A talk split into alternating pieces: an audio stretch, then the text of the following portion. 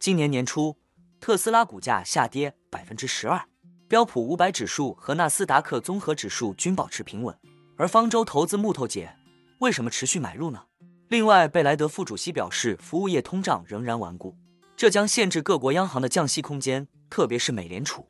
最后，我们观察到亿万富翁投资者比尔·阿克曼预计，美联储将不得不在二零二四年尽早降息，这似乎证实了市场对宽松货币政策的预期。哈喽，大家好，欢迎来到我的财经老师说，带您用宏观经济解读世界金融市场。帮助你掌握趋势，提前实现财富自由的梦想。如果你也对股市投资理财以及宏观经济市场感兴趣，记得订阅我的频道，打开小铃铛，这样你才不会错过最新的影片通知哦。那我们就开始今天的节目吧。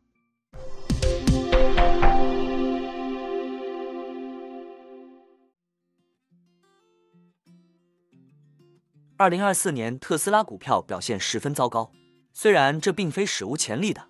但是情况已经足够让投资者注意，问问自己到底发生了什么。投资者抛售特斯拉股票，并非都是企业本身问题。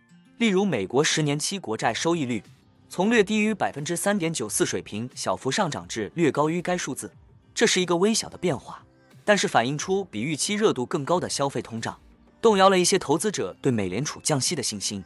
较低利率有助于股票估值，也可以降低汽车贷款成本，帮助车企销售更多汽车。税收也是特斯拉被抛售的原因之一。特斯拉股价在二零二三年增长一倍，有些投资者会避免新年之前出售股票，以推迟纳税，这与十二月出售股票获得减税的效果相反。不过，在特斯拉股票遭到抛售的同时，方舟投资 CEO 却一直在买入。方舟投资旗下 ETF 于一月十一日购买了九万四千七百三十三股特斯拉股票，并于一月十二日购入九万三千六百五十四股。至于抛售何时结束，投资者可以关注股票图表。分析师表示，特斯拉突破了两百日移动均线，为下一步股价走势以及两百零八美元支撑位带来风险。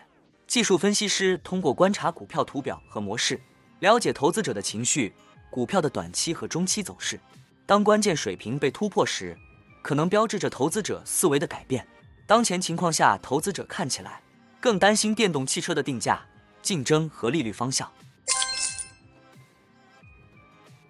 贝莱德副主席表示，一旦通胀比预期更具粘性，投资者对美国降息的压注可能就会被证明是过度的。这位瑞士央行前行长表示，消费者价格增长的迅速放缓，让金融市场对通胀前景产生了错误的安全感。他在达沃斯世界经济论坛上接受采访时表示，商品通胀将继续迅速放缓，目前已经出现负增长，这基本上会有利于总体通胀大幅降温。然而，我认为市场现在。已经消化了过度的降息幅度。与美联储议息日期挂钩的掉期交易显示，货币市场压住美联储将有六次二十五个基点的降息，今年有超过百分之五十的可能进行第七次降息。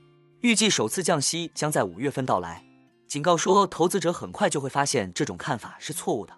他表示：“我有点担心，市场定价的几乎是完美的软着陆，并压住通胀将不再是问题。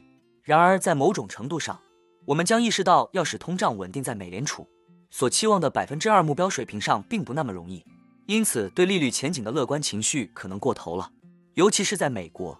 但他特别警告说，服务业的价格上涨仍然普遍，工资也在迅速增长。在经济增长乏力的情况下，这将限制政策制定者为家庭和企业提供的援助程度。他说，经济将会走软，这是毫无疑问的。但我认为，各国央行，特别是美联储，会发现。他们不会有像目前市场定价那样大的降息空间。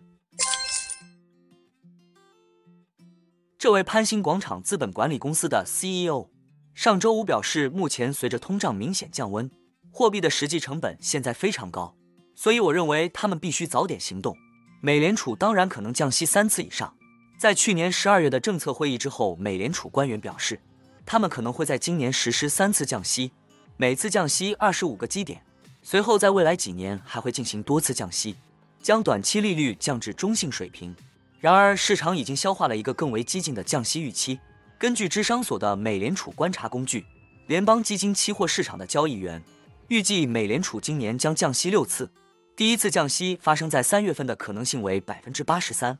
他补充说，美联储官员也可能会决定稍微放松一下，看看会发生什么。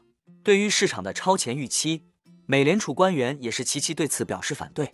FOMC 票委亚特兰大主席博斯蒂克表示，如果政策制定者过早降息，通胀可能会像跷跷板一样上下波动。